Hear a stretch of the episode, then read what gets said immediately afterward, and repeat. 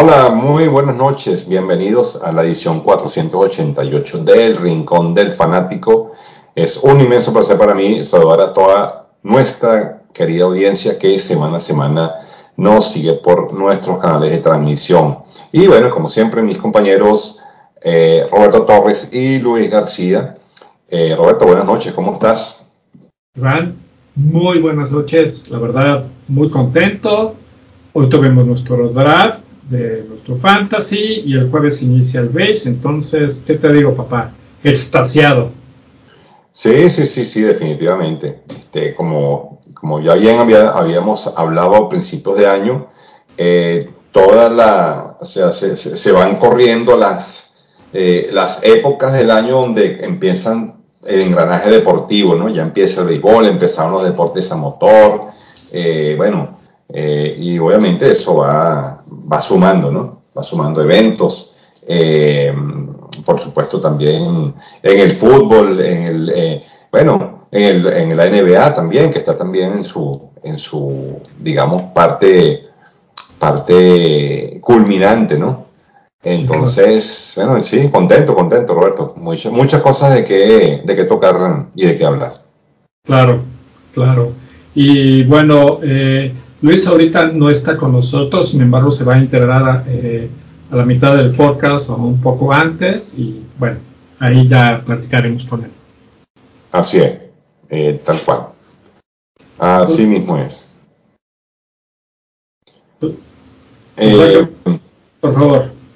Bueno, sí, entonces, bueno, hablando de, hablando de lo que, de lo que traigo para esta semana, pues em, eh, a ver, vamos a empezar, por supuesto, tenemos la cápsula de, del béisbol.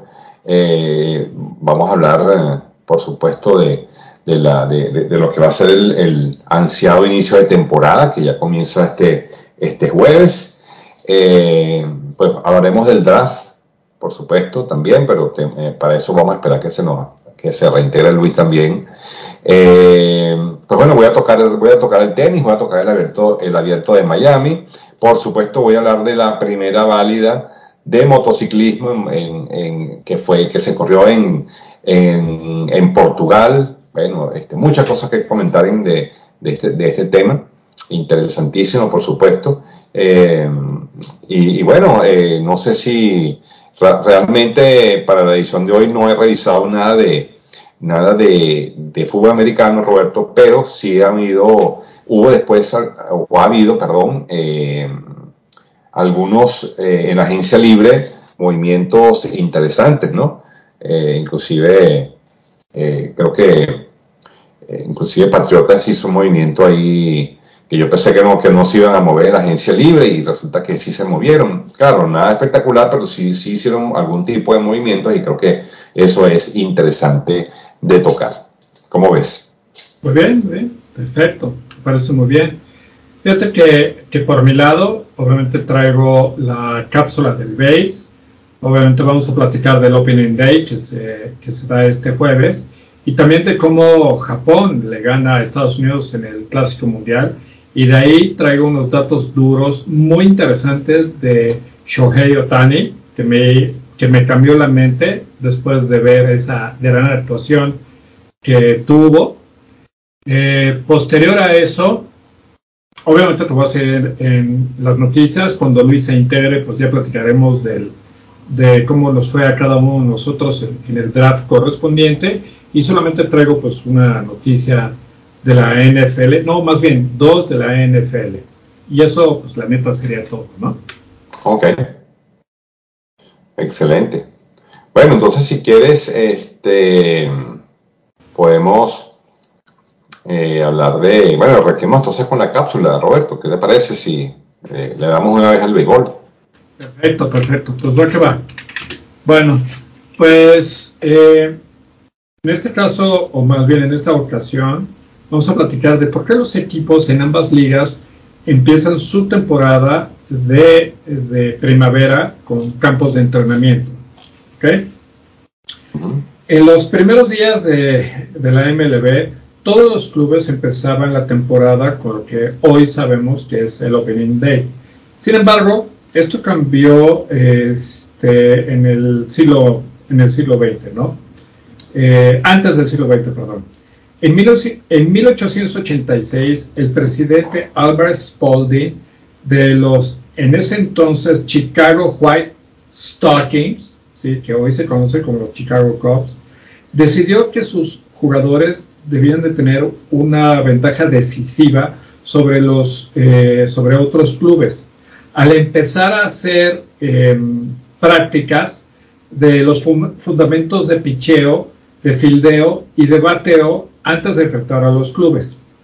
Él sabía que ninguno de sus jugadores iba a apreciar hacer esto en el invierno crudo que hay en Chicago. Entonces movió a su equipo entero a un clima mucho más agradable, que en ese entonces era eh, eh, Hot Springs, Arkansas. El tipo exacto eh, que pasaron en, esta ciudad no se sabe a ciencia cierta. El manager de los White Stockings, que era Cap Armstrong, racionalizó que Hot Springs era un clima cálido con montañas que, te, permitían, ¿cómo se llama? Eh, hiking que es escalar. Escalar. Sí, gracias. Y entonces eh, iba a ser eh, un lugar perfecto para que todos los microbios se pudieran eliminar este, al ser adquiridos durante el invierno. La teoría de Spalding debió haber funcionado, ya que los White Stockings terminaron con un récord ganador de 87 ganados y 25 perdidos y terminaron en el primer eh, lugar de, su temporada, lo que los dio a los eh, aficionados una, eh, una entrada de rendimiento como nunca la habían visto. Ah, perdón, me equivoqué. La temporada anterior habían terminado 87-25 y la temporada ya después de esto quedaron 90 con 34, ¿sí? terminando en primer lugar. No faltó mucho para que todo el resto de los equipos concluyeran que el entrenamiento de primavera era algo valioso para los clubes, por lo cual en los años venideros cada uno de los equipos eh, emuló esto y es por eso que hoy en día tenemos eh, entrenamientos de primavera. ¿Cómo es? increíble, ¿no? De verdad que eh, hay, hay, cosas que uno, bueno, es parte de la evolución del béisbol, ¿no? toda esta, todo, todo lo que implica el, comienzo de los, de, los, juegos ¿no? y la preparación. eso, sin embargo, eh, eh, es, en la historia, pues, hay ese tipo de, como tú, como bien dice tu cápsula, ¿no? Eh, de dónde nacen ciertas cosas que uno desconoce, desconoce del béisbol y, también de, de, otras disciplinas, ¿no? de por qué suceden ciertas cosas. En, esto, en este caso, pues, pues los, este, los campos de entrenamiento. Claro, Y además también es, eh, es eh, en estas ciudades donde no hay un, un béisbol profesional y obviamente los equipos pues, también ganan dinero y todo, y además de probar, ¿no? Yo creo que son demasiados partidos los que hay en, en la en los entrenamientos de primavera, aunados a los que ya hay en la temporada regular. Pero bueno, es una costumbre que ya se tiene, ¿no? Sí, sí, por supuesto. Por supuesto que sí. Bueno, Roberto, ¿y cómo ves, cómo, cómo te preparas para el, para el inicio de la, de la temporada? ¿Cómo, oye, parece mentira, parece que, que fue ayer que terminó, parece que fue ayer, ¿no? Que, que, tuvimos el último partido de la, de la Serie Mundial. Eh, ¿Cómo, ¿Cómo te preparas? ¿Cómo, ¿Cómo sientes que va a ser la campaña? ¿Cómo ves a tu equipo? ¿Qué feeling te da esta temporada 23, 2023? Claro, pues mira, te voy a decir cómo me preparo. muy chistoso, pero tengo esta estructura. Em, desde que juego fantasy contigo hace ya 11 o 12 años. Pues la primera es que tengo tres alertas. ¿ok? Esto es hora de México. Una es a las 11.45 de la mañana, otra a las 2 de la tarde y otra a las 7 de la noche. Y, es, y esta estructura es para cuando suena esta alerta, yo agarro y me meto a mi aplicación de Fantasy y veo qué jugadores van a jugar, cuáles no, y hago algún movimiento, además de que analizo algo, ¿no? Eso es por la parte de, de fantasy. Obviamente le asigno, pues, buen, buena parte de, no, no, buena parte, más bien, le asigno, pues, un, un tiempo importante a analizar no nada más mis jugadores, sino también qué jugadores están como en la agencia libre, si tienen buenos movimientos, o sea, si tienen buenos números más bien, para pues darlos de alta o, ver si puedo hacer algún trade o dar de baja, etcétera. Eso lo hago diario, Iván. Toda la temporada regular lo hago. No importa qué día sea, de lunes a domingo, indiscutible. Entonces, si estoy en alguna junta o algo y suena la alerta, entonces, como que medio ahí le estoy haciendo con mi iPhone, si esto lo puedo hacer o no, etcétera, para hacerlo. Ese es el primero. Y el segundo, pues eh, obviamente no voy a adquirir nunca más los servicios de MLB TV después del blackout que tuvimos el año pasado, por el cual no pude ver la temporada, más bien los playoffs ni la serie mundial con Houston.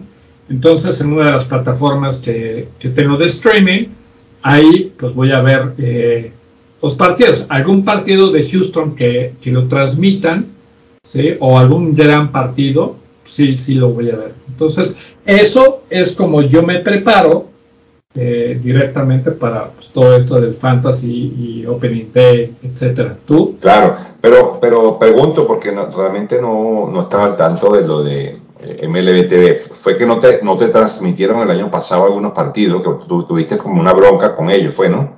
Sí, eh, el año pasado, a principios de la temporada, si, si bien recuerdas, yo adquiero MLB TV. Y entonces te comparto a ti y a Luis el password para que lo puedan ver cuantas veces quieran. El problema cuando llega, eh, inclusive yo les decía que cuando yo iba a ver algún partido de Houston, pues yo les avisaba para que ustedes pues, no utilizaran eso. Y entonces inician los playoffs. Y entonces yo todo súper contento. Eh, y de repente me llega un correo de la MLB que dice que solamente, creo que eran los partidos de comodines o algo así, solamente iban a dejar abierto la señal para, en este caso para mí, que vivo en México, pero posterior a eso se iban a hacer un blackout en el que yo viviendo en México no iba a poder utilizar la temporada que yo ya había adquirido para poder ver a, Houston en los playoffs y ver cómo se desenvolvía sin saber que Houston iba a llegar a la Serie Mundial y que la iba a ganar. Y entonces cuando veo esto digo, no puede ser, y les envío un correo súper enojado Veo en las redes sociales todo el mundo volcándose así y no se dieron. ¿sí? Y entonces yo terminó la temporada, Houston ganó y al día siguiente cancelé mi, mi, suscripción de la MLB, por lo cual ya nunca más lo voy a hacer. Esa fue la razón. Y los que pierden son ellos, porque es una razón como, es algo como muy arbitrario, ¿cierto? Claro. claro. Eh, no sé por qué haya, o sea, entiendo lo del blackout, pero lo que no me parecía justo, y al día de hoy tampoco me parece justo, es que me hayan dejado pagar por toda la temporada. ¿Sí? Si me hubieran dicho desde el inicio, ¿sabes qué? Tú estás en México y va a haber un blackout en los playoffs, pues lo hubiera pensado, porque realmente yo vi más partidos de playoffs que aquellos de la temporada regular. Probablemente haya sido yo muy villamelón. Pero bueno, a, final de cuentas, eh, pues, les pasé eh, mi cuenta de usuario y el, y el password para que ustedes lo disfrutaran. Yo sé que tú disfrutaste mucho. Sí, sí, lo vi, lo agradezco muchísimo porque, bueno, me pude ver muchos partidos de los Yankees eh, y de verdad que estuvo muy bueno. Ahora, yo no sé si ellos van a seguir transmitiendo. tú sabes que ellos transmitían un juego gratis eh, todos los, creo que todos los días eh, había un partido que era, que era gratis, que, o sea, que era, abierto. Yo no sé si ellos van a seguir con esa política, yo creo que sí, eh, pero no sé si, si, si por la aplicación o por otra, o por otra, o creo que por YouTube también, creo que tenían un partido, un partido abierto. No lo sé, realmente. Bueno, yo creo que sí, eso pues, la verdad no lo pierden, pero Tiro, ya que estamos aquí eh, platicando de esto y estoy despotricando, algo que no me gusta es, por ejemplo, cada año yo adquiero el NFL Game Pass, indiscutible, y entonces puedo ver no nada más los partidos de los Steelers, sino el Monday Night, Thursday Night, Sunday Night, no sé, etcétera. Y ahí salen los anuncios de Estados Unidos. Pero en el base se me hizo rarísimo que nunca pasaran los anuncios, siempre como que te sacaban jugadas o demás. Y dije, bueno, digo, no quiero esto para ver los anuncios, sino para ver los partidos. Y luego hicieron ese cambio. Entonces, yo creo, Iván, respondiendo a tu pregunta, que sí van a poner este juego gratis. Eh, si tienes acceso a Star Plus, que creo que es de Disney o algo, sale ESPN y ahí podrías ver los, los partidos del base, ¿no? Sí, sí, ellos, ellos sí, ellos transmiten, ellos transmiten, tienen, tienen buena, buena, buena cobertura del, del béisbol, ¿no? Y eso es muy, muy interesante. Bueno, claro, ellos, ellos, ellos están bajo la, bajo la tutela de, de ESPN, pero sí sé que ellos eh, transmiten eh, eh, juegos que normalmente en, el, en, las, en, los, en el cable, en las, en las cableras, como decimos nosotros, no transmiten. ¿Ok? Ellos tienen, ellos tienen cierta, Star Plus como tal, tiene cierta exclusividad para, para la MLB. Y bueno, yo tengo, tengo, la, tengo, la, tengo la aplicación y bueno, pues lo veré por ahí. Maravilloso. Claro, claro, yo, este, yo ya no lo volveré a hacer, pero de todos modos sí seguiré prosiguiendo esto del mismo. Pero bueno, este, y ya con eso, tú dime, ¿cómo te vas a preparar tú para esta temporada que viene? Bueno, sí, efectivamente, eh, bueno, como siempre, pues haciendo, haciendo el seguimiento de la, de la de los juegos de pretemporada, cómo, cómo se, este año han habido, eh, han habido innumerables cambios, que eso siempre genera mucha expectativa, ¿no? Ver qué va a pasar, qué, cuál, cuál, va a ser esa, cuál va a ser ese efecto que, que traen los equipos con, con, con los movimientos invernales y, lo, y, lo, y, las agencias libres, ¿no? Entonces, eh, bueno, preparado. Y en cuanto a fantasy, pues bueno, no soy tan disciplinado como tú en cuanto a la, a, la, a la, parte de, de estar eh, eh, pendiente, pendiente, pero, pero sí, sí, siempre trato de ser lo más, eh, como te digo, organizado pues posible, ¿no? y espero que este año pues, las cosas mejoren bastante. En cuanto a los Yankees, bueno, el equipo eh, bueno, hizo cosas que a mí no me, no me gustaron mucho. Creo que, creo que eh, sigue insistiendo en, jugadores que para mí son, son un paquete que están, que están quemados, como siempre tú sabes que yo digo, y, no entiendo cómo insisten todavía en, mantenerlos en el, en el roster, ¿no? Realmente no lo, no lo puedo entender, ¿sabes? O sea, por ejemplo, mantener un Giancarlo Stanton, mantener un Aaron Hicks, mantener un, un, un Keiner Falefa que no ha hecho, que ha sido un fiasco, ¿verdad? Mantener a Josh Donaldson, por Dios, Josh Donaldson debería estar fuera de ese equipo. Este, y, quedó demostrado. O sea, Donaldson ya pasó su, ya pasó sus mejores años, ya, ya no, ya él debería estar retirarse. Y bueno, no, no hicieron esos movimientos y no insisten en, en mantenerlos en el, en el roster. Hay caras nuevas, por supuesto que hay caras nuevas. Eh, la llegada de, de Alex Rodón, lamentablemente se lesionó, era una, adición importantísima que iban a tener los Yankees este año, lamentablemente se lesionó, era un brazo zurdo que estoy seguro que iba a balancear muy bien ese, ese bullpen junto con Néstor Cortés. Eh, y, los otros tres derechos, pues, que eran eh, Germán, Cole eh, y el otro dominicano, ay, se me fue ahorita otro dominicano, que, ah, ahorita se me fue. Pero bueno, iba a ser una, iba a ser una rotación muy eh, interesante, ¿no? y bueno, vamos a ver qué se plantea, cómo, qué, qué novatos van a que se van a, se van a quedar en el equipo. Y bueno, siempre hay mucha expectativa por el, por el Opening Day. Vamos a ver qué, qué sucede. Claro, claro, y, y, fíjate que qué bueno que ya llega este, este Opening Day, porque, bueno, ya lo he platicado antes, sin embargo, la mayoría de nuestra audiencia es fan del base. Entonces eso también nos va a permitir platicar acerca del base, pero no nada más es eso. Yo veo a, Houston muy bien, salvo esta lesión que tuvo Altuve en el Clásico Mundial, que va a quedarse dos eh, meses fuera. Sin embargo, veo ofensivamente un Houston, la verdad, bastante bueno. O sea, Kyle Tucker, eh, eh, productivo, Jeremy Peña también, el MVP este, novato y el MVP de, la Serie Mundial. han habido algunos cambios, pero Houston ha sabido mover sus piezas, la verdad. Entonces yo, yo veo a, a Houston bastante bien.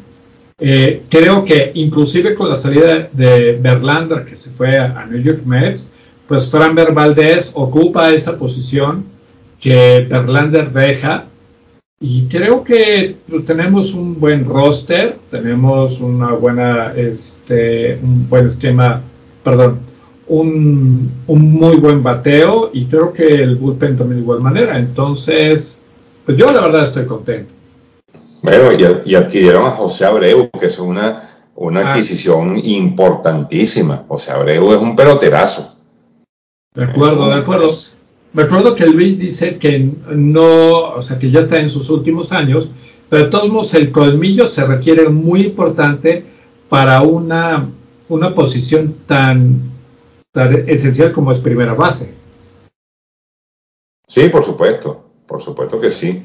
Eh, la, eh, eh, la, única, la única posición, digamos, bueno, que el único jugador que tiene Houston que, que, que está afuera es Michael Brantley, que es un zurdo, pues que siempre se mucha falta aquí en, Houston, un bateador, un bateador de contacto, un bateador este, probado. Pero bueno, tienen a Jordan Álvarez que, que, bueno, puede, pudiese eh, jugar ese, hacer ese, ese cambio ahí, ¿no? como jugar como designado y, y, eso le daría chance a, a, otros jugadores de probar, ¿ok? Por ejemplo, Chas McCormick, por ejemplo, pudiese ser. Eh, y bueno, tienen este jugador Jeremy Peña que ha sido para mí fue este, este muchacho es muy, muy, muy bueno, muy bueno, excelente. Eh, lastimosamente, bueno, la salida del Tuve pues abre un hueco, eh, abre un hueco ahí que se lamenta mucho, pero supuesto va a ser ocupado por eh, David Hensley eh, y vamos a ver cómo le, cómo le va. En el picheo, pues bueno, está muy bien. Framel Valdés, Cristian Javier, Lance McCuller, que también está fuera por lesión, Luis García y José Urquí. Es, es una rotación interesantísima y por supuesto con eh, Ryan Presley como, como cerrador. Pues. O sea, yo creo que están bastante, bastante, bastante balanceados, Roberto. Claro, y hay una cosa, eh, Altuve no, fue, no es una salida, es solamente una lesión que lo va a restringir por dos meses, confiando que se recupere y entonces pues llegue a ocupar ese, ese, ese lugar que tiene, ¿no? Sí, sí, porque es una fractura de, del dedo pulgar, es una fractura muy común en los peloteros cuando reciben un bolazo. Eh, bueno, es lamentable, pero, pero va a regresar. Malo es lo que le pasó a, a Edwin Núñez de los, de los Mets, que perdió toda la temporada. O sea, los Mets se quedaron sin cerrador de una manera, o sea, de verdad, después de todo lo que invirtieron resulta que se quedaron sin su cerrador. O sea, qué cosa tan, desa tan desagradable lo que le pasó a Edwin Núñez eh, y cómo se lesionó de manera estúpida en una celebración. O sea, de verdad. No lo puedo además, de un contrato de 100 millones de dólares. O sea, ¿en qué, cabe, ¿en qué cabeza cae como para que se haya lesionado así? Sí, bueno, por eso es que muchos equipos de la NLB y los, dueños, los gerentes, no están de acuerdo con el Clásico Mundial, porque ponen en, ponen en riesgo este, precisamente eh, a sus jugadores ellos invierten mucho dinero. El, el béisbol profesional, como todo deporte profesional, es un negocio y eh, los equipos invierten dinero. Entonces, una pérdida de tu principal pelotero, oye, te, te, arruina una temporada, una temporada, porque dime tú, ¿cómo van a cerrar los Mets a salir al mercado en estos momentos a buscar un cerrador? O sea, es imposible, es casi que es una, una tarea imposible. Tienes que eh, ir a tu bullpen y decir, bueno, señores, miren, no tenemos cerrador, ¿quién va a asumir la responsabilidad? ¿Sabes? Eso da mucho coraje, mucho coraje. Sí, pero voy a tomar en este caso el ejemplo de lo que pasa en los equipos europeos de fútbol cuando las selecciones toman a estos jugadores para hacer partidos de eliminación del mundial. O ya sabes, o el día FIFA, que, que también se lesionan estos jugadores este, en esos momentos. Y los equipos dicen, oye, yo pago el sueldo, yo le pago doctores, yo le pago no sé qué, etcétera, etcétera, etcétera. No deberían de estar. Pero pues, pues, o sea, eh, pues todos tenemos nacionalidad y jugamos, bueno, o sea, yo hablo como si fuera profesional, pero no lo soy. Pero los, los jugadores juegan por sus naciones. Es es algo que, muchos traen en la sangre y quieren hacerlo y otros tantos también dicen, no, yo prefiero no hacerlo. Sí, es así, es así, es así, Roberto, es así. Eh, y bueno, eh, para, para, para, bueno, ya, ya, que hablamos de Houston, eh, bueno, yo quería decirte cómo quedó, cómo quedó estructurado el cómo quedó estructurado el equipo de... Mm, ah, bueno, fíjate, eh, ¿dónde está? Ah, no, es que ni siquiera, ni siquiera, ya va, pero es que ni siquiera, es que no, estaba viendo el, estaba viendo el line-up de los, de, los, de los Mets y, oye, ni siquiera aparece, ni siquiera aparece aquí, este, o, o sea, yo estoy equivocado, Roberto, Edwin Núñez no, está con los Mets, ¿verdad? Edwin Núñez, es que ni siquiera aparece aquí como, como fuera. Es Núñez o Díaz. O Díaz se daría, Edwin, pero es que ni siquiera aparece aquí. Sí, Edwin Díaz. Es Edwin Díaz, es Edwin Díaz, ¿verdad? Y, es con los, y es con los Mets. Sí, sí, sí, antes jugó para Seattle. Sí, es que claro, no aparece, no aparece aquí. ¿Por qué? Porque pierde toda la temporada. Entonces quiere decir que no lo, no lo ponen ni siquiera en la lista. Fíjate, un equipo que tenía o que tiene a Mark Scherzer, a Justin Verlander, tiene a Carlos Carrasco. Eh, wow, pierden a su cerrador. Imagínate tú, qué desastre. Ahora el cerrador es David Robertson, eh, un jugador, un pitcher veterano, ¿okay? David Robertson es un pitcher veterano eh, y vaya responsabilidad, imagínate, junto a Alan Otavino y Brandon Berger. Esos son los, los cerradores del, del equipo. Imagínate un tremendo problema en que, en que, en que se metieron. Claro. Pero bueno. Sí, el convenio que tiene Edwin es con Mets es de 5 años, 102 millones de dólares. Y todavía había incluido una opción del club para extenderse hasta el 2028. Ah, sí, señor. Eh, bueno, ah, bueno, aquí está. Eh, fíjate lo, que yo te estaba comentando de los Yankees. Pues bueno, fíjate, Gary Cole es la pieza número uno. Carlos Rodón, que había sido el, esa, esa, ese contrato en, agencia libre, buenísimo, bueno, fuera, lesionado. Néstor Cortés, por supuesto, sí va a lanzar. Luis Severino, fuera. Y tienen a eh, bueno, fíjate, aquí no está eh, Domingo Germán, no está aquí. Debe ser que también perdió la temporada completa. Eh, y Clay Holmes va a ser el, cerrador.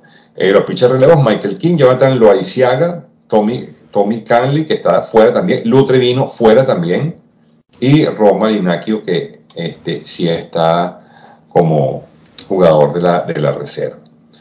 Eh, bueno, aquí, bueno, aquí todavía, ah, bueno, aquí está. Bueno, fíjate bien, eh, quedó, el equipo quedó conformado de las siguientes maneras.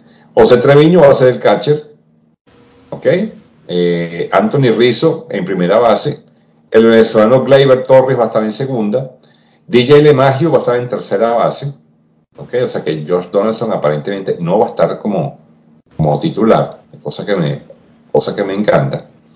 Eh, este chico, hay un chico que se llama Anthony Volpe, que hizo el equipo, eh, inclusive bajaron a Oswald Peraza, que era, que era un era prospecto grande de este equipo, lo bajaron a AAA por dejar a este chico Anthony Volpe. ¿Ok? Eh, Aaron Hicks en el, en el left field. Eh, Harrison Bader, lamentablemente, está se, lesionado. Aaron Judge en el right field. Y Giancarlo Stanton eh, como bateador designado, que ahora va a tener que jugar, obviamente, en el jardín izquierdo por Harrison Bader. Y Aaron Hicks va a tener que pasar al jardín central.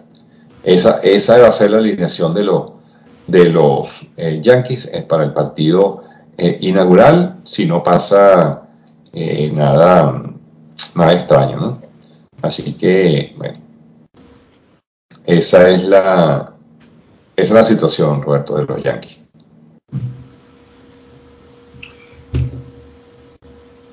Pues, no, pues fíjate que ahorita que estamos en el draft, eh, digo, obviamente cuando ya estás tomando como jugadores en medio, o sea, no, los últimos, como en medio, empecé a ver diferentes jugadores de Yankees y dije, ah, voy a tomar este, y de repente veía una noticia y, decía, qué raro, ¿Por qué, ¿por qué calculan que su producción va a ser menor que la del año anterior? Porque estaba lesionado, porque se va a perder toda la temporada, o porque varios meses dije, no, Cruz Cruz, va, vete, no, prefiero tomar uno que sí. Por supuesto, por supuesto que sí, por supuesto que sí. Bueno, muy bien, muy bien. Este, mm, bueno, eh, ¿qué te parece si entonces, bueno, si ya no tenemos más nada de base, mientras llega eh, Luis y eh, hablamos del, del draft? Antes, antes de que nos lancemos con este, que pasemos otra cosa, nada más tenemos que platicar dos cosas. Estados Unidos, que pierde con Japón. ¿sí? Ah, cierto, cierto, claro, claro. No comentamos el final del clásico, claro, esto claro. tocarlo. Porque cuando la semana pasada, mientras estamos hablando del podcast, estaba jugando México contra Japón y Japón eliminó a México. Pero, pero bueno, quisiera que por favor platicaras el partido. Yo no lo vi, obviamente tengo el resumen. Tengo datos muy duros, muy interesantes de, de, de Shohei Otani, pero pues, obviamente quisiera que platicaras de esta victoria de Japón contra, contra Estados Unidos. Eh, sí, sí, eh, efectivamente, los Estados Unidos, este, bueno, debo, debo decir, y no es que me, me, halague mucho, pero yo di a, yo a Japón como, como eh, mi favorito para ganar el Clásico Mundial. bueno, razones de sobra. No tanto porque tenía a Shohei Otani, eso quiero ser muy enfático en, en esto. simplemente porque eh, el equipo, del, el equipo de, de, lo, de, los japoneses, el equipo Japón, pues como tal, como tal eh, son muy organizados, son gente, el es muy, es muy enfocado en lo que, en lo que quiere y, y, son, son personas que defienden su camiseta, bien sea en la, en la disciplina que sea. Miren, miren lo que hizo en el Mundial de Fútbol, lo que Japón hizo fue maravilloso. Lamentablemente perdieron ese partido por, por tiros penales, injustamente, bueno, eso me dio mucho, mucho coraje. Y aquí fue igual, en el béisbol eh, fue igual. Y lo que me llamó mucho la atención fue el, mensaje de, de Shohei Otani en el vestidor, en el vestidor. Eso, eso, eso corrió por las redes. eh, bueno, Otani le dijo a su equipo antes del partido, tomó la batuta y les habló y les dijo que ellos eh, admiraban mucho a, a, los jugadores de los Estados Unidos, que tenían un gran respeto por jugadores como Mike Trout, como eh, Betts, bueno, toda esa constelación de, de estrellas que llevaron, pero que ellos estaban ahí para ganarles el partido y que ellos iban, ellos estaban ahí para ganarles y que él quería transmitir a sus compañeros esa, esa fuerza y, y que eso iba a ser así. Bueno, Roberto, efectivamente fue así. O sea, impresionante lo que, lo que Japón hizo. Eh, bueno, un juego donde, eh, bueno, hubo mucha, mucha eh, alternativas de juego, se fueron adelante, se fue, se fue Japón adelante con, con un cuadrangular, empató a Estados Unidos, o sea, fue un juego de mucha, de mucha estrategia y de, y de bastante, bastante movimiento. Eh, pero bueno, finalmente Japón a la final sacó la casta y bueno, trajeron para el noveno nada más y nada menos que a, a Shohei Otani para enfrentarse a, al, al, muchacho de la película, a Mike Trout. Eh, bueno, impresionante lo que, lo que se vio. bueno, tres picheos, Roberto. Tres picheos. Dos rectas de 100, de, dos rectas de 100 millas y una curva de 99. O sea, eso fue suficiente para que se acabara el partido. Impresionante lo que, lo que, lo que este hombre eh, hace, tanto para su país como para el equipo donde juega, el equipo de, de Anaheim. Eh, y bueno, mira, de verdad que me, da cierto, cierta lástima que, este japonés no esté con un equipo que tenga chance para, eh, para ir a una, a una postemporada, ¿no? Realmente Anaheim es un equipo que nunca, nunca da la talla, pero es un equipo que le, falta mucho. Han hecho contrataciones, han hecho, pero realmente no han conseguido la senda de la victoria, no consiguen la fórmula, el picheo no les responde fíjate, se trajeron, trajeron jugadores este, importantes eh, y no se, no, y nada, o sea, no, no les han dado la talla, en fin. Eh, eh, por ese lado, pues, creo que Tani está perdiendo un chance de, jugar, una postemporada que sería muy interesante poderlo, poderlo ver, ¿no? pero bueno, ese fue el desenlace del Clásico Mundial, ganó Japón. y bueno, eh, decir pues que con mucho orgullo nuestros equipos, eh, tanto, tanto el de México como el de, el de Venezuela, a pesar de que, de que, de que se perdió, pues mira, dieron la talla. No sé si, bueno, contra, Japón, o sea, eh, el juego estuvo ahí, pues, el juego estuvo ahí. y bueno, mucho orgullo para nosotros, en el caso de ustedes, haber jugado con Japón, en el caso de, de Venezuela, haber llegado haber llegado donde se llegó, haber derrotado a Puerto Rico, haber derrotado a República Dominicana, para nosotros eso es un triunfo, aunque eh, el manager del equipo venezolano fue muy criticado, muy criticado por supuesto, eh, de verdad que a lo mejor de manera injusta, porque es muy fácil estar en la tribuna y criticar, ¿sabes? No, no, no, hay que estar en los zapatos de la persona, hay que, hay que, ver por qué hizo, por qué, por qué tomó las decisiones que tomó.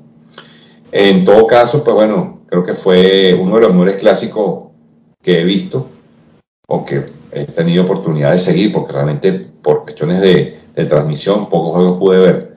Eh, pero, pero estuvo muy bueno. Realmente me parece que el nivel que se mostró y la calidad de los peloteros que fueron esta vez eh, dieron una talla. La verdad que muy contento por eso y quiero saber tu, tu opinión. Claro, claro. Pues fíjate, fíjate que, bueno, en principio estuve encantado con la participación de México, con el ímpetu, con las ganas, con la furia, con la guerra con la que jugaron. Eh, lo platicé la semana pasada que había jugadores nacidos en México que hablaban español, jugadores que no habían nacido en México y que hablaban español, como Aros Arena, que, y jugadores que no habían nacido en México, que no hablaban español, como Alex Verdugo. Sin embargo, me encantó esa, esa unión que tuvieron eh, todos y, vimos un béisbol bonito, ¿no? Un, béisbol apasionado por parte de México que o si venían perdiendo y remontaban y ganaban, o que si venían ganando mantenían esa, esa ventaja. Luego creo que nos faltó picheo eh, contra Japón. Ya no lo platiqué la, la, semana pasada hasta que ya vi el resumen. Y por ahí leí que, eh, ¿cómo se llama este pitcher de los Dodgers? Urias, ¿no? Julio Urias. Urias, sí. Que solamente tenía un máximo de picheos por los cuales podía lanzar y que por eso no estuvo presente en el partido contra Japón. No sé si sea cierto o no, eso o, cuál es la estructura, pero sí le hizo falta eh, picheo a México para poder eh, aguantar a Japón. Pero estuve súper contento, la verdad, qué padre jugaron y qué, y qué orgullo, ¿no? Ahora, eso, madre. Eh, en, tu, en tu opinión, ¿cuál fue el jugador más destacado de México? O sea, ¿qué, qué, jugador te, te, impresionó más? Habla mucho de Meneses, eh, se hablaba mucho de Arosarena. Eh, bueno, no sé, ¿qué, qué, jugador te, parece que, fue fundamental en México?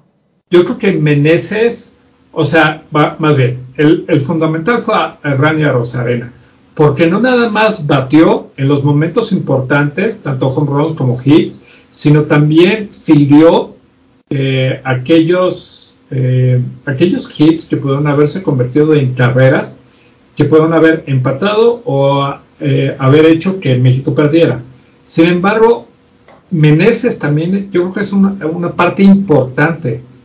Eh, no le damos mucho eh, peso, pero Meneses lo que tuvo fue que el año pasado estuvo con los nacionales de Washington, pero previo a eso estuvo 10 años en ligas menores.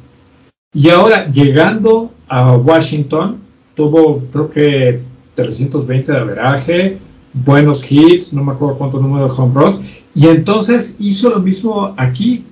Entonces es una sorpresa, porque obviamente estás jalando a alguien que pues tuvo muchos años en ligas menores y ahora está haciendo una parte muy importante. Entonces yo creo que estos dos jugadores tienen un eh, peso importante en la pregunta que estás haciendo creo que ese es eh, esos dos jugadores. ¿Tú qué opinas de ellos o de quienes, quienes consideres?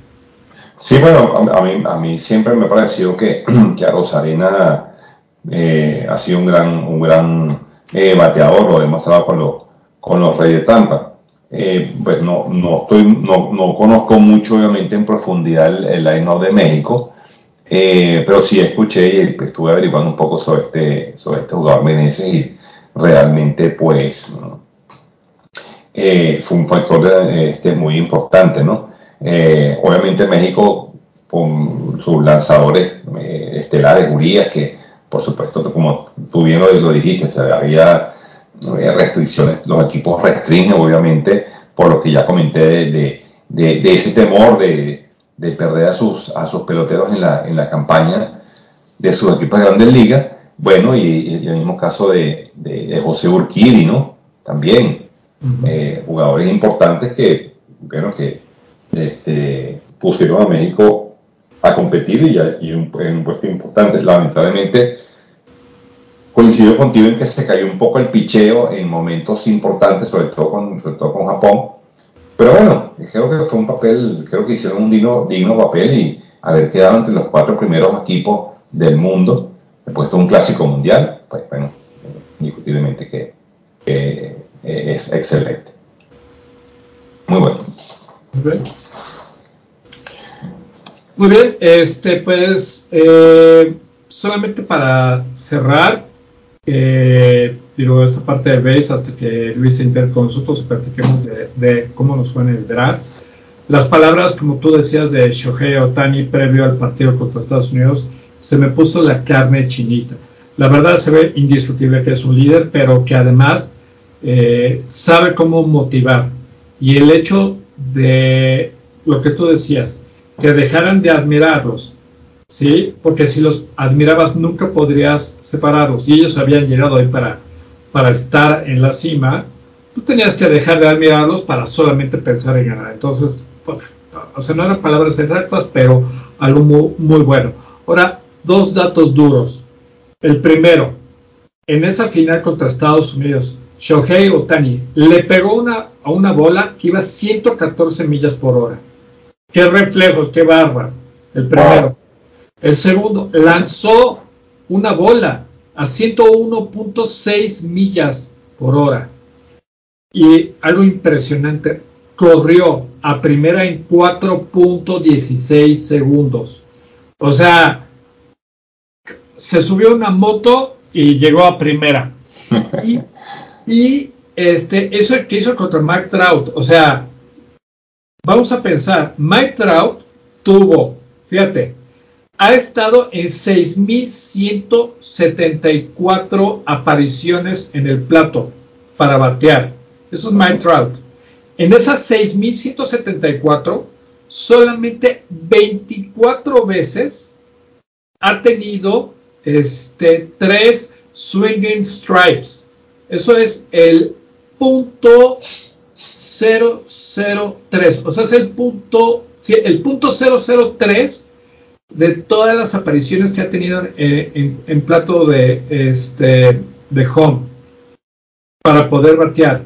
Y Shohei Otani lo ponchó de esa manera. Impresionante. Y con eso obviamente ganaron, este, ya fue el último con el cual ganaron la Serie Mundial. Entonces, fíjate que antes yo le tenía respeto a Shohei Otani, pero después de ver lo que hizo en, el, en la Serie Mundial, fue por eso que obviamente lo tomé y lo vamos a platicar al rato, pero mi respeto, Shohei Otani, o sea, es como, es como el Babe Ruth de esta época.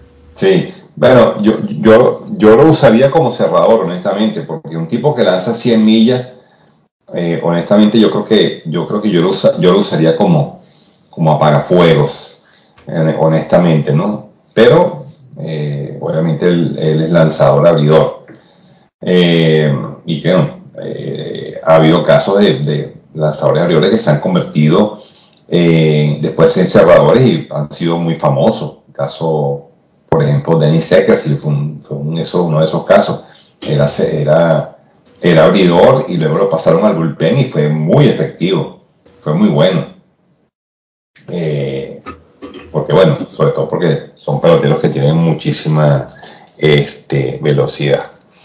Pero eh, va a ser definitivamente ver, verlo jugar da, da, gusto. Aparte que, aparte que no sé si te fijaste, Roberto, pero eh, Otani tiene, tiene una estatura que no es la estatura promedio de un japonés. Y te puedes dar cuenta por, el resto de jugadores del equipo. El, fenotipo del japonés no es de un metro, de un metro noventa.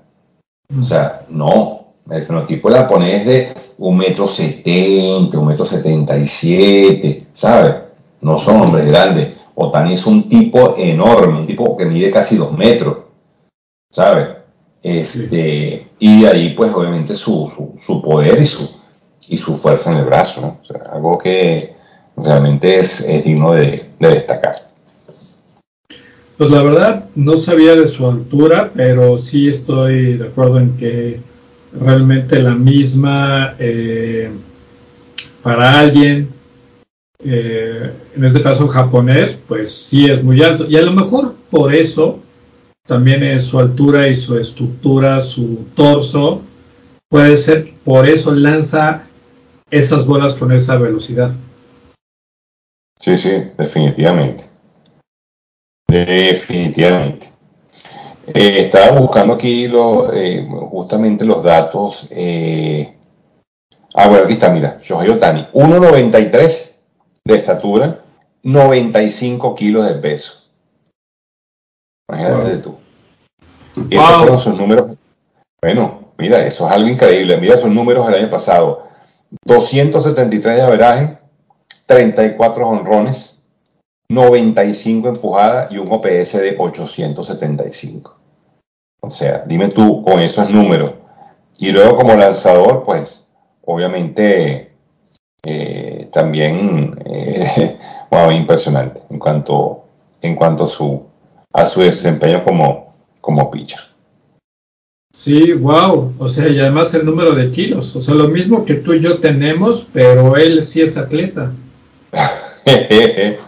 bueno, yo no peso 95 kilos, ni sueño, y no, y no, y no, mido, y no mido eso.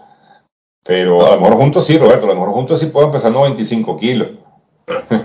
bueno, bueno, yo decía, si caías, pues, pues bueno, ya te ponías el saco, ¿no? Pero bueno. así, es. Eh, bueno, eh, entonces, bueno, vamos a cambiar de disciplina, Roberto, ¿qué te parece? Perfecto. Bueno, eh, quisiera hablar de tenis porque, bueno, se está jugando en estos momentos el Abierto de Miami, que es el, torneo que, que, precede al, al, Indian Wells, uno, de, los, de los Master Mills, uno de los más importantes. Ahora viene el Abierto, el abierto de Miami. Eh, pues bueno, ha sido bastante, eh, ¿cómo te pudiese decir? Sorpresivo este torneo porque han quedado eliminados, han quedado eliminados eh, jugadores importantísimos, ¿no? fíjate que, por decirte, por decirte nombres, mira, Robert, bueno, yo sé que tú no sabes mucho el tenis, pero mira, Robert Urcax, el polaco que es 8 del mundo, perdió ante un desconocido, ante Adrián Manarino, por 7-5. Eh, o sea, en, ambos fueron en tie break, pero, pero, perdió, o sea, perdió Urcax, es increíble. la otra sorpresa, el argentino Francisco Cerúndolo derrotó a Félix Augier Alaicín, que ha sido, eh, que es el número 5 del mundo. Imagínate tú, jugadores clasificados entre los primeros han quedado eh, eliminados. Eh, eh, el italiano Luis Sonego, bueno, eliminó a Francis Tiafo, al norteamericano, que acababa de jugar, acababa de, jugar una, una, unas semifinales en Indian Wells también. ¿Ok? Casper Ruth fue eliminado. O sea, estamos hablando de Casper Ruth que es el número 3 del mundo, fue eliminado. O sea, ha sido un torneo de mucha sorpresa eh, y el único jugador aquí clasificado, el número 1, Carlos Alcaraz, ha logrado eh, pasar a la siguiente, a la siguiente ronda. ¿Ok? O sea, eh, digamos, el, el número 1 ha sido contundente y ha pasado sin mucho problema sus compromisos. Pero me ha llamado mucho la atención la eliminación de los primeros sembrados del, campeonato, ¿no? Me ha parecido, de verdad, sorpresivo. Y en cuanto a la rama femenina, pues eh, aquí la cosa ha estado, ha estado también un poquito más pareja. Aquí, por ejemplo, el caso de Elena Rivaquina, que eh, esta chica de Kazajistán que viene a ganar el torneo de Indian Wells, pues bueno, le sigue avanzando también en Miami, derrotó, ella, ella es la número 10 del mundo, y le ganó a la belga eh, Edwin Mertens por 6-4, 6-3. ¿Ok? Eh, eso, obviamente, entre las jugadoras, digamos, clasificadas. por ejemplo, Zabalenka, que, perdió al final de Indian Wells, le ganó a Marie Buskova de República Checa. Eh, a ver qué más tenemos por aquí. Bianca Andrescu de Canadá le ganó a la eh, estadounidense Kenny 6-4-6-4. Eh, bueno, son las jugadoras, digamos, más, más preclasificadas, pues, que están jugando en este momento el abierto de Miami.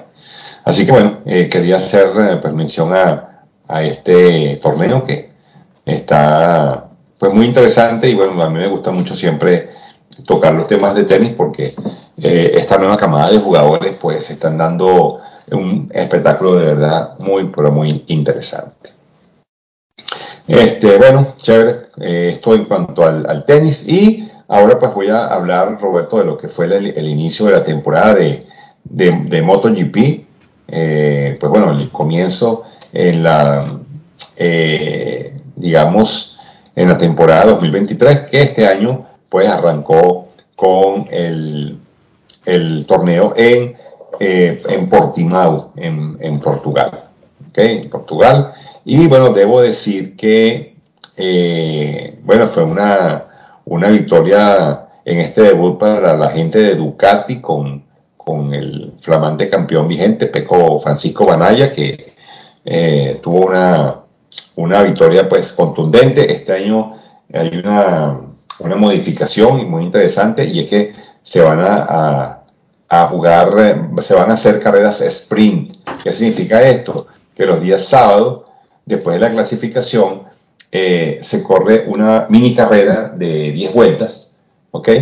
Que va a llevar, que obviamente tiene puntos, puntuación, eh, y que bueno, esto semeja mucho a lo que se hace en la categoría de Superbike, que es que se juega, eh, perdón, se corre una carrera sprint rápida de 10 vueltas que da puntos y que obviamente esto hace mucho más atractivo eh, el campeonato, porque hay más, más movimiento y, y, es, es, muy, mucho más atractivo para, para, para el público que sigue el, este, este torneo. Así que bueno, esto pues eh, da inicio a lo que es la, los deportes a motor en cuanto al motociclismo y eh, la semana, ah, la próxima carrera va a ser en, en Argentina, en Termas de Rigondo, eh, eso va a ser eh, la semana que viene, así que bueno, ya estaremos comentando acerca de, de mucho más del, del motociclismo. Entonces, bueno, con esto concluyo mis, mis noticias, Roberto, en cuanto a lo que traía. Ok, ok, pues bien. Este.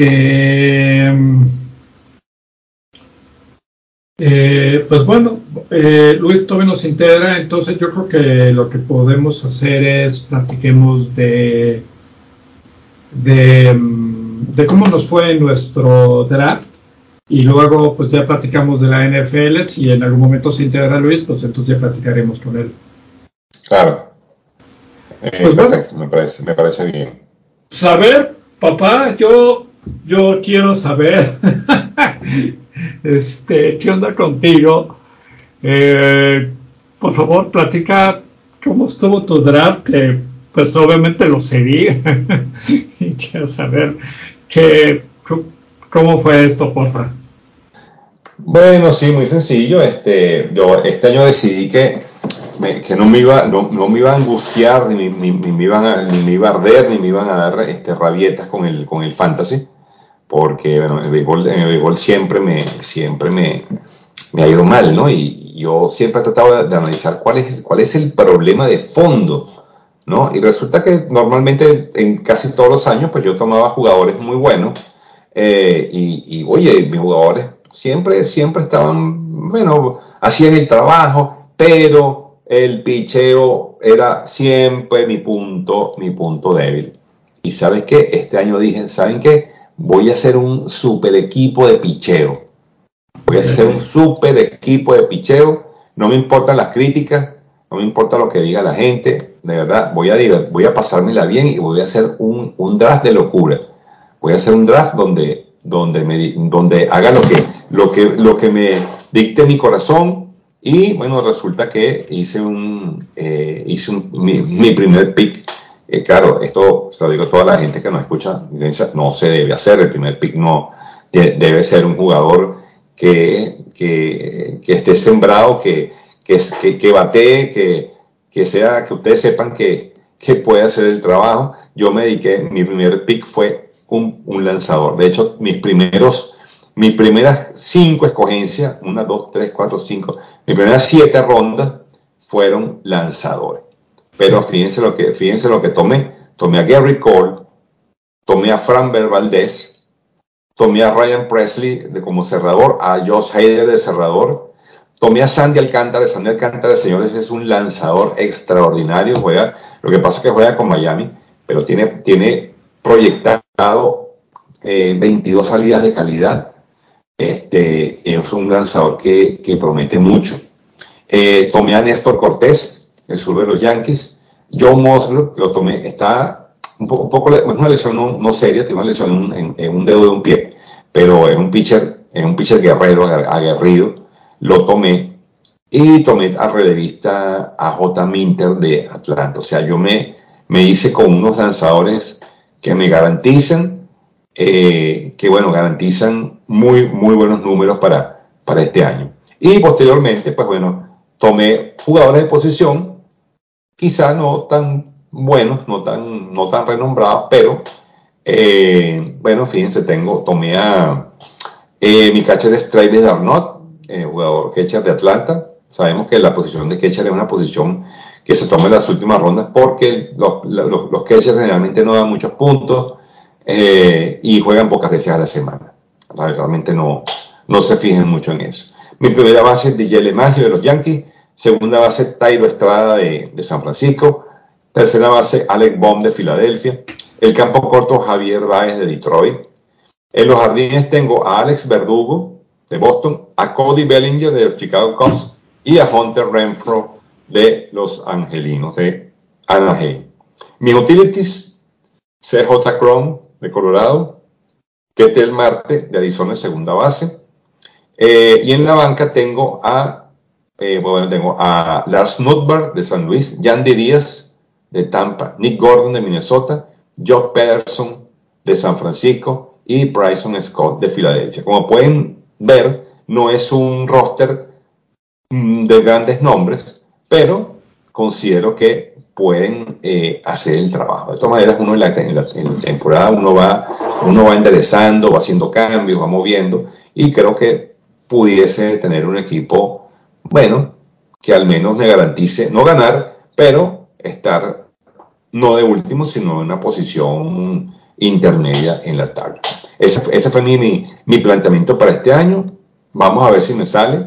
Y bueno, te dejo a ti para que nos comentes cómo estuvo tu draft, qué escogiste y bueno, cuáles son tus expectativas para este año.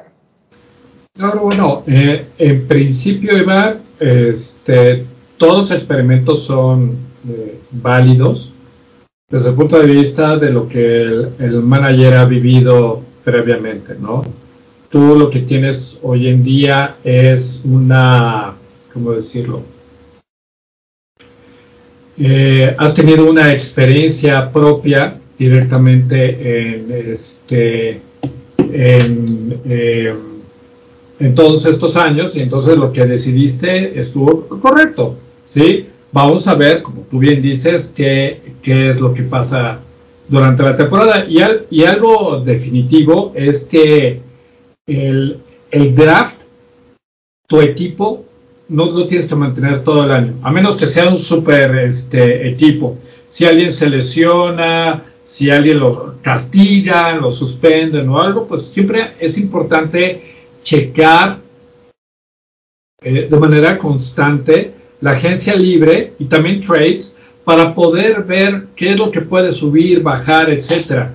O sea, a mí me ha tocado la gran fortuna, por ejemplo, de tomar a, Rosarena, Arenado, eh, siendo agentes libres cuando empezaban realmente en la MLB y eso me ha permitido pues este, llegar a playoffs. Yo la verdad he tenido arriba del 85% de las ligas de fantasy del base donde, donde he jugado, me he metido en playoffs.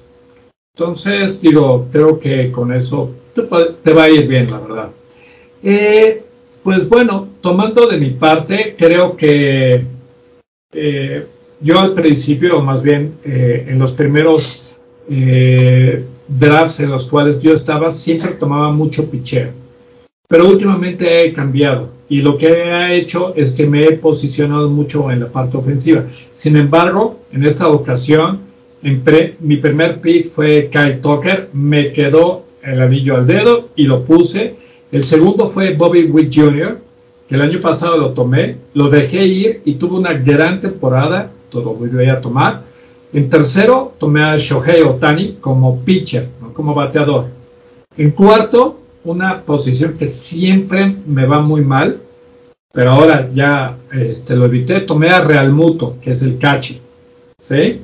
Y de ahí tuve, este, pues, eh, tomé a Kyle Schwarber, que el año pasado también lo tuve, es un jonronero, se pocha mucho, pero es un jonronero.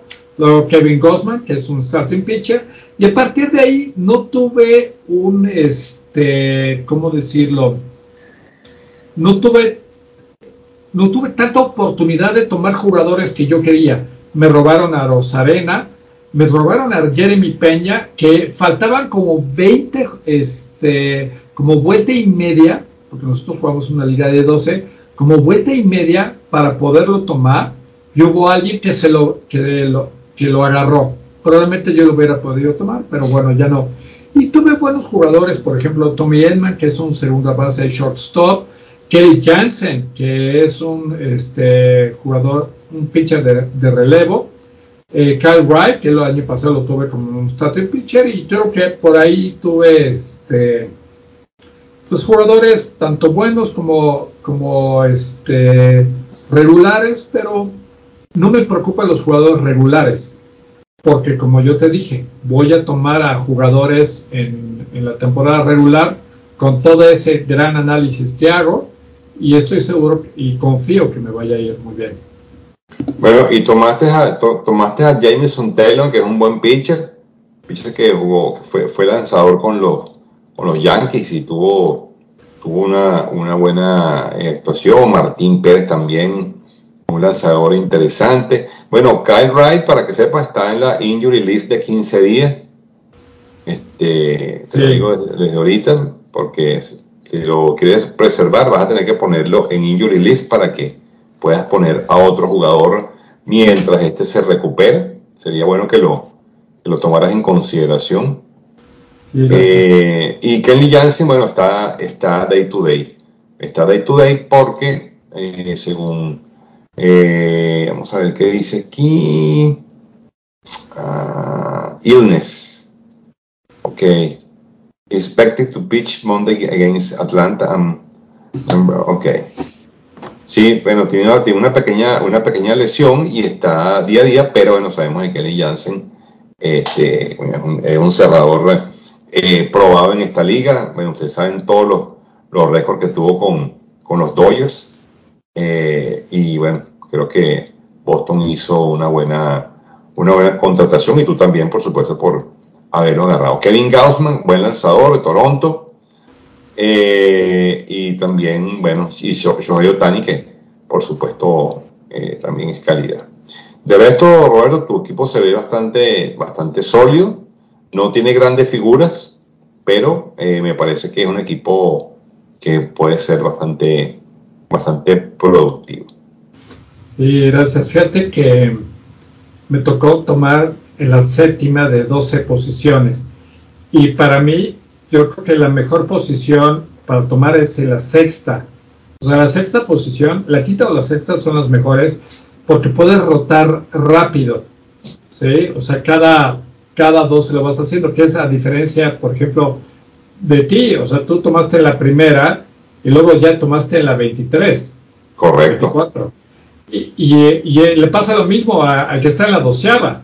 A lo mejor toma la doceava y la tercera, pero luego se tiene que ir este, mucho tiempo después, no creo que es como la 36. Yo creo que es buen movimiento estar en, la sexta. Me tocó la séptima que no está mal, pero sí hubo alguien que estaba en la quinta o la sexta que me robaba jugadores.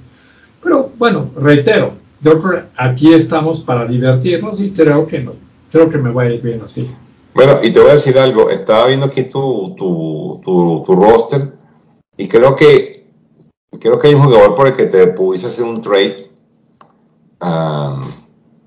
y bueno, por supuesto, no, no, podemos pasar la temporada sin, así hacer un buen trade, Roberto. Estoy viendo, hay un solo jugador de tu equipo que me gustaría tomar o tener. Pero bueno, vamos a ver qué te, qué te puedo ofrecer. Prometo ser justo, ¿ok? Ay, la justicia. prometo ser justo. Prometo ser justo. Pero la audiencia de todos modos lo vas a ver cuando me lances ah, esas cosas. ¿eh? Por supuesto. por, supuesto que sí. Bueno, y bueno, yo creo que, bueno, yo creo que no, este, creo que Luis se nos complicó el día de hoy. Pudiésemos hablar de su equipo. Eh, el, ah. equipo él es, el equipo él es, eh, a ver, él es Roberto, no, no. Robert, Luis tiene. Roberto Clemente. Ah, Roberto Clemente, exactamente. Bueno, voy a tomarme el atrevimiento de, nombrar el equipo de Luis porque creo que no, creo que no le va a dar chance de, unirse. Pero bueno, él su, eh, fue así su escogencia. Él tiene de catcher a Tyler Stephenson de Cincinnati, tiene a José Abreu en la primera base, Brandon Drury de los del Anaheim, tiene a Josh Young de Texas en la tercera base, Francisco Lindor, una muy buena escogencia en el campo corto, este pelotero, de verdad que es eh, ese tipo de jugador que, que, ayuda mucho en un equipo de fantasy. En los outfield tiene a Michael Harris de Atlanta, de Oscar Hernández, un buen, buen pelotero, y Byron, Brock, Byron Buxton de Minnesota. Eh, él tiene a Shohei Otani, bateador, eh, de, utility, Nick Castellanos de Filadelfia, me parece que está un poco quemado, pero está bien. Eh, y sus lanzadores son Corbin Burns, muy bueno, muy bueno. Tiene a Zach Wheeler, muy bueno también. Ah, tiene a Ryan Heffy de, San Luis, a David Bednar de, de, Pittsburgh, creo que quedó por, el, por su corazoncito de, de, pirata. tiene a Frey Peralta. Eh, ah, mira, tiene, un tocayo, tiene a Luis García, Roberto. tiene a Luis García. Eh, Andrew Heaney de Texas y Jason Adam. Y en la banca tiene a Josh Bell de Cleveland, a Chris Taylor de Los Ángeles muy bueno, buena banca, Steuri Ruiz de Oakland, Luis Urias de Milwaukee, y Manuel Margot, muy buena edición, o fielder, Manuel Margot es un buen pelotero. Y bueno, ese es el equipo, ese es el equipo de nuestro amigo Luis, Luis García. ¿Te parece? Me parece muy interesante este equipo. Sí, sí, sí. Fíjate que él tomó a Corbin Burns con el primer pick. O sea, además de ti, este, fueron los únicos dos que tomaron un pitcher en la primera ronda. Eh, yo, yo creo que, que tener un pick de pitcher en la primera ronda es un error.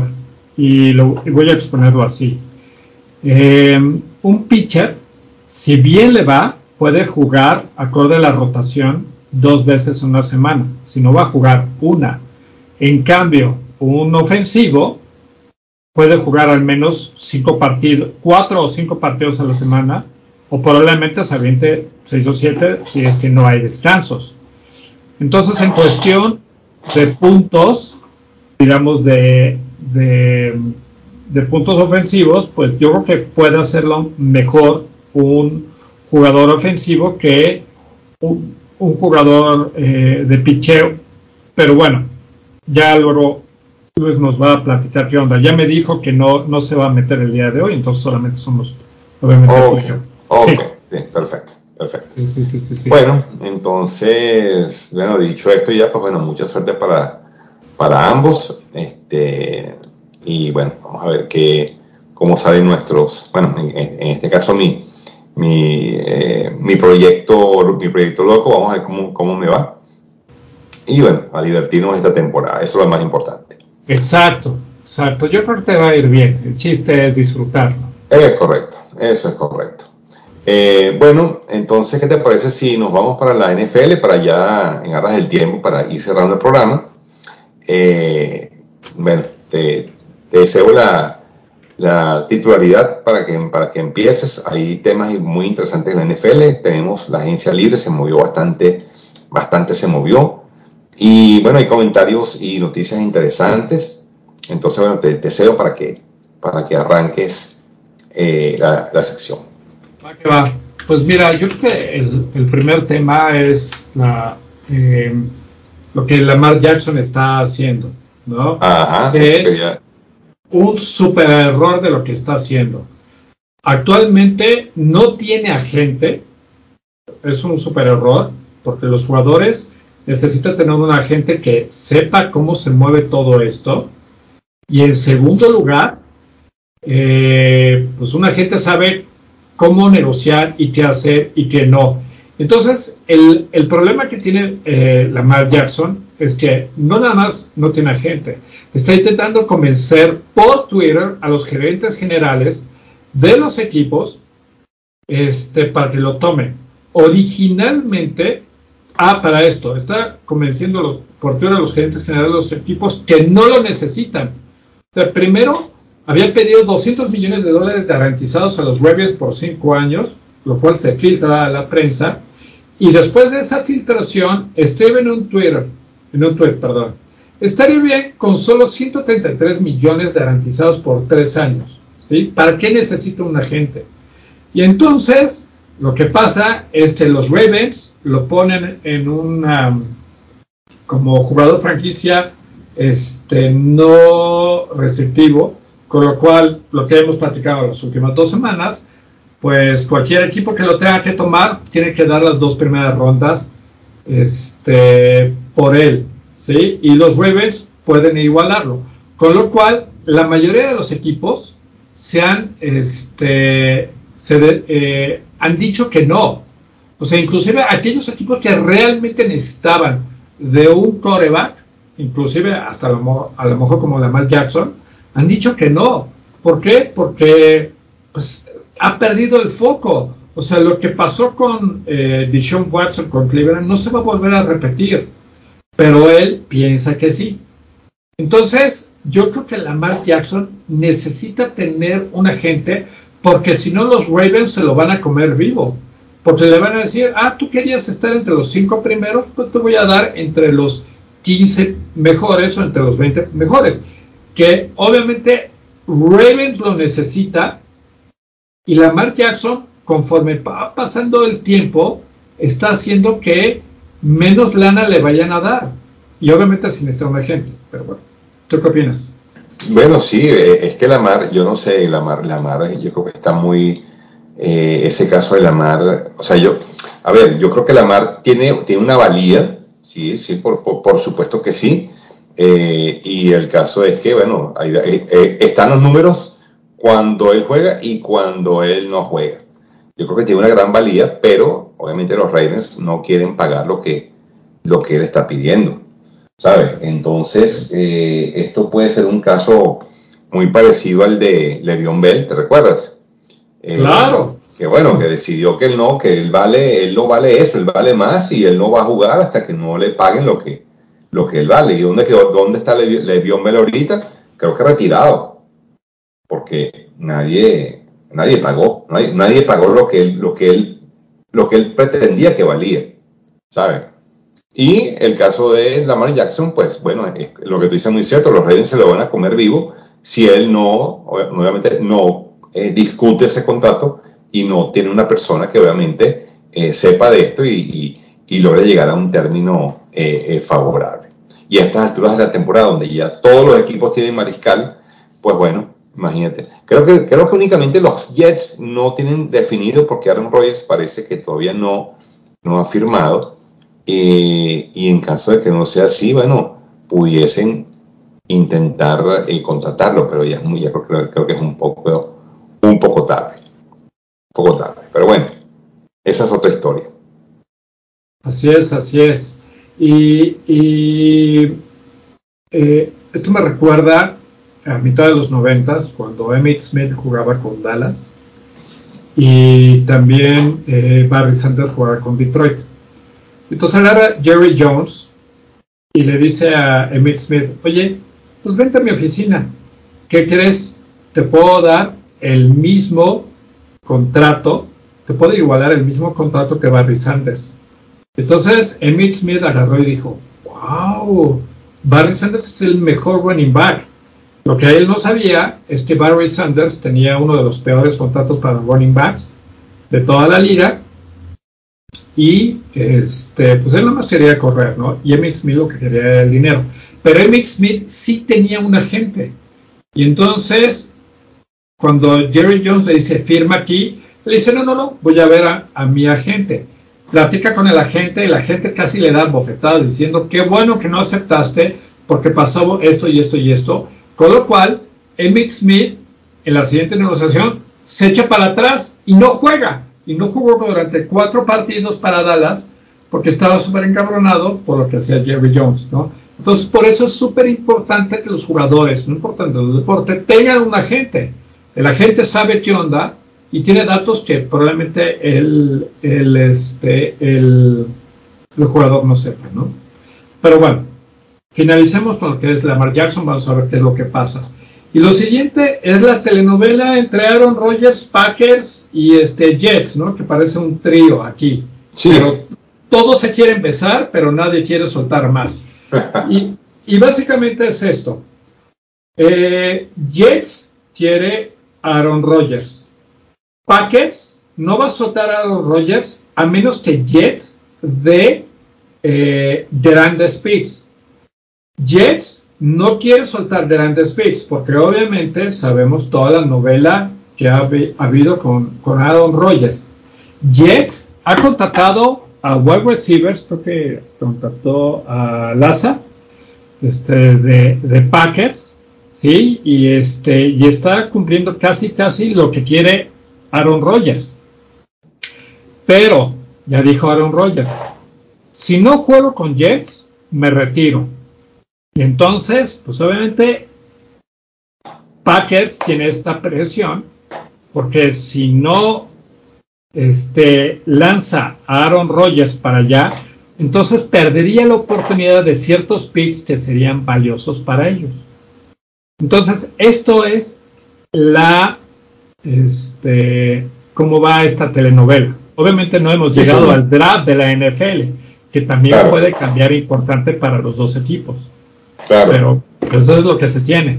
Y aparte de eso, también los Jets firmaron a Michael Hartman, un, un buen receptor que jugó con los Kansas City Chiefs, que también era una, un blanco, uno de los blancos preferidos de, de Patrick Mahomes. Y bueno, los Jets lo traen a, a, a, a, Nueva York, obviamente, pensando justamente que, bueno, Aaron Rodgers este, dándole armas, pues, para que, para que se decida por fin y, y firme con ellos. Uh -huh. Así que, bueno, esto va a ser una otra, esta es la, esta es la segunda novela este, del año, ¿no? Primero la de Lamar Jackson y ahora la de justamente la de la de Aaron Rodgers. Así que, bueno, en otras noticias, Roberto, bueno, los Ravens contratan por un año al viejito Nelson Aguilar, que como ustedes bien saben, ya había jugado, jugó el año pasado con Patriotas, jugó las últimas dos campañas y no fue, no fue ningún factor importante. Eh, no, entendí, la, no entendí esta, este acuerdo de Ravens y Agro por un año. Realmente no, no lo entiendo. Otro movimiento, los Panthers añaden al receptor DJ Shark, que como ustedes saben también es un buen receptor y creo, creo, creo que DJ Shark viene, creo que viene de, de, de, Jacksonville, si no me equivoco. O sí, creo que viene, creo que viene de Jacksonville. No estoy muy seguro. Pero obviamente añaden a, a una pieza importante eh, que, bueno, pudiese ayudar mucho a este equipo. Uh, no sé si tienes alguna otra. Ah, bueno, en otras noticias decía aquí que Brock Purdy eh, se ganó la titularidad en los 49ers. Este, bueno, esa es una noticia, pues, yo me lo imaginé.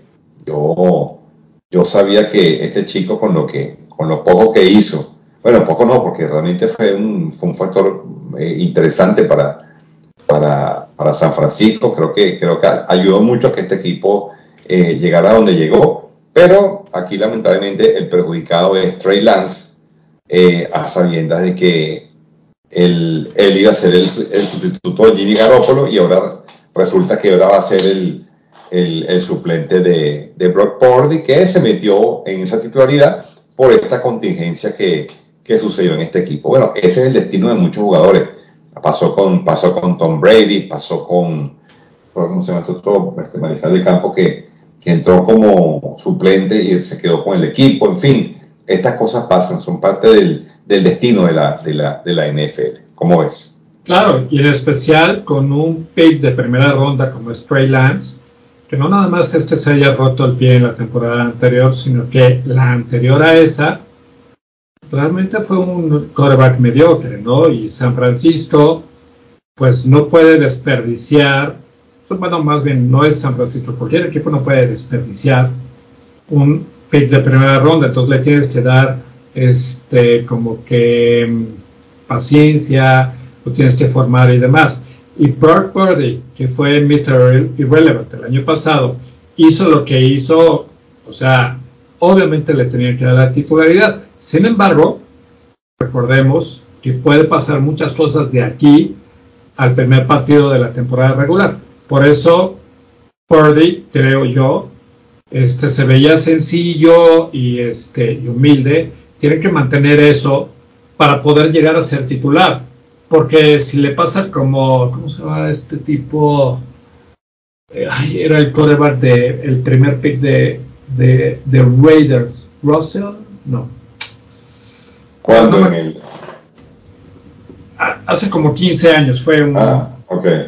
este, un, un quarterback, ahorita lo busco, este, que llegó con este con exceso de... Ya Marcus Russell, ¿sí? Él llegó a los campos de entrenamiento con 12 kilos de sobrepeso. ¿Sí? Y fue tan malo que solamente, fíjate, en las tres primeras temporadas, las únicas que tuvo con Raiders, estuvo 31 partidos, 4.083 yardas, en las tres, o sea, no, no por temporada, en las tres.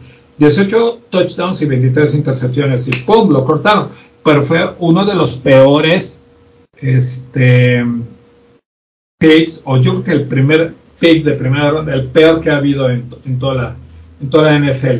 Entonces, bueno, tomo eso porque a mí me, caería, me cae muy bien Brock Purdy con todo lo que hizo y creo que podría ser un muy buen quarterback si mantiene humildad y sencillez para poder llegar y no...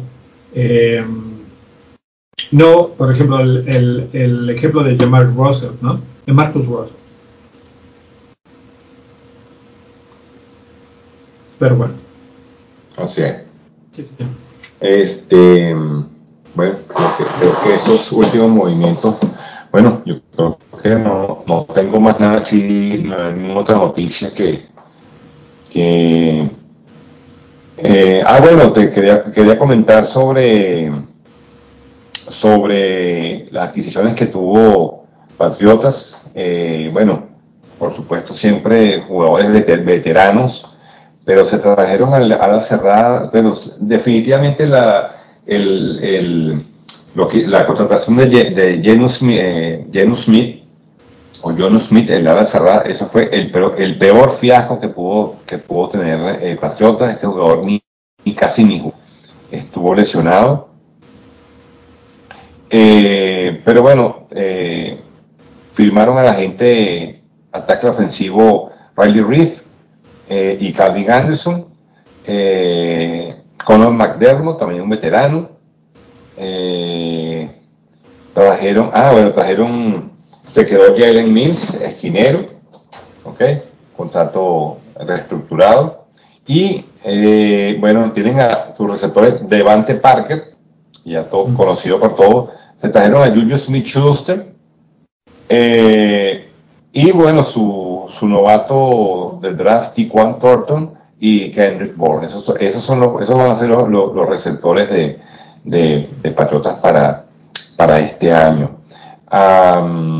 bueno, eh, su linebacker externo, Matthew Judon, se queda, de Trick Wise Jr., John Uche y Anthony Jennings. Están devueltos justamente para eh, eh, tratar de, bueno, de mantener esa, esa, esa defensiva que, que, bueno, que ha sido tan, tan, tan buena y tan, bueno, que, le ha dado tan, tan buenos resultados a Patriotas.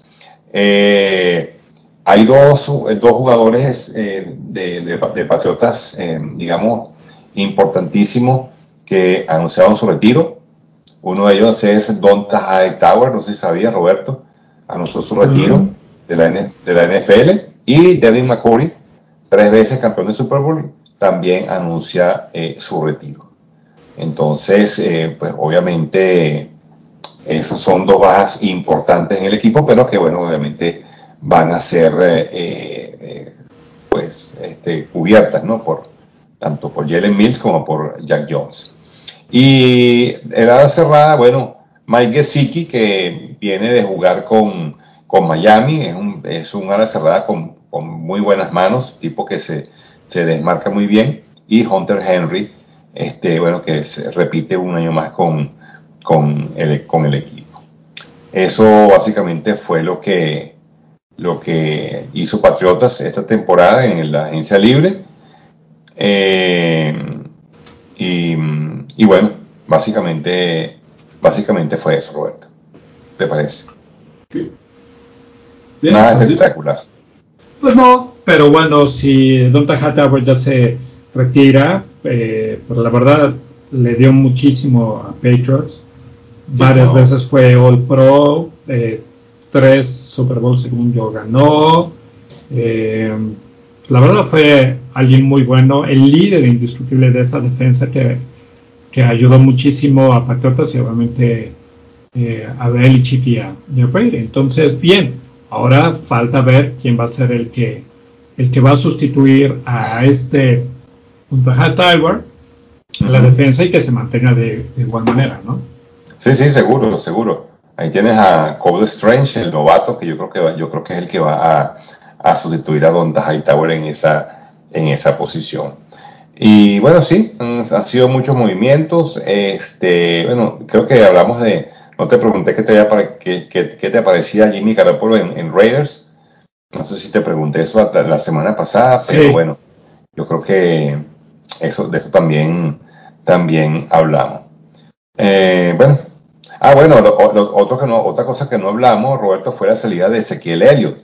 Este, todavía no se, todavía no se sabe con qué equipo va a jugar y los Cowboys firman a el corredor eh, Ronald Jones, que ya lo conocemos por haber jugado en el equipo de los, de los Bucaneros, de los Buccaneers, cuando ganaron el, Super Bowl. Eh, pero obviamente, ellos apuestan a Tony Pollard como su corredor número uno, ¿no?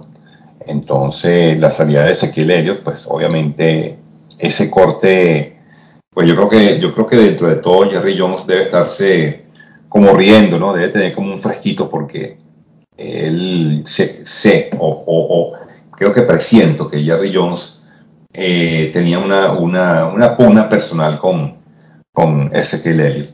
¿okay? Creo, que creo que Jerry Jones, eh, esto es una especulación mía, yo, estoy, estoy imaginando cosas aquí, pero creo que Jerry Jones no pensaba que Elliott valía lo que, lo que le estaba pidiendo, ¿no? Sobre todo en ese dinero garantizado.